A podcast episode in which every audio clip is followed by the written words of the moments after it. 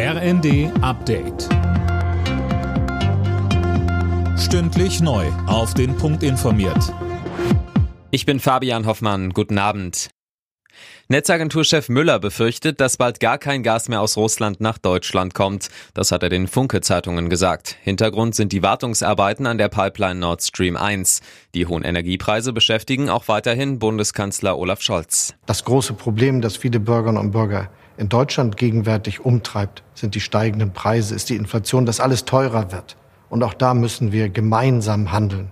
Deshalb habe ich, wie das schon einmal in so einer schwierigen Zeit in den 60er und 70er Jahren war, Gewerkschaften, Arbeitgeberverbände, Bundesbank, Wissenschaftler eingeladen, mit uns darüber zu sprechen, was wir machen. Denn auch für unser Land gilt, wir müssen uns unterhacken und zusammenhalten.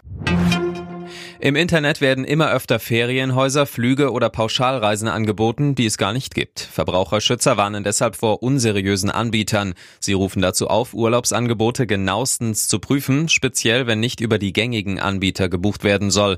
Ist man Betrügern dennoch auf den Leim gegangen, rät Arlene Becker von der Verbraucherzentrale Sachsen. Wichtig natürlich erstmal sofort reagieren und schauen, wie habe ich bezahlt. Die Bank verständigen, dann auch die ganze Sache dokumentieren und wir raten in einem einem solchen Fall dann natürlich auch zur Anzeige bei der Polizei.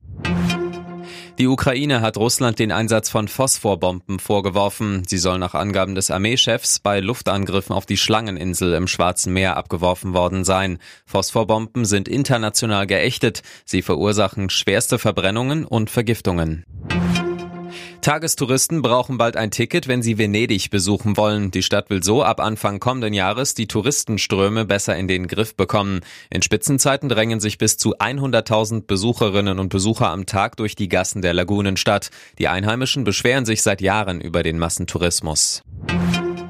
Losglück für die deutsche Handballnationalmannschaft. Bei der anstehenden WM bekommt es die DHB-Auswahl mit Serbien, Katar und einem afrikanischen Team zu tun. Es ist eine der leichtesten Gruppen. Das Turnier findet im kommenden Januar in Schweden und Polen statt.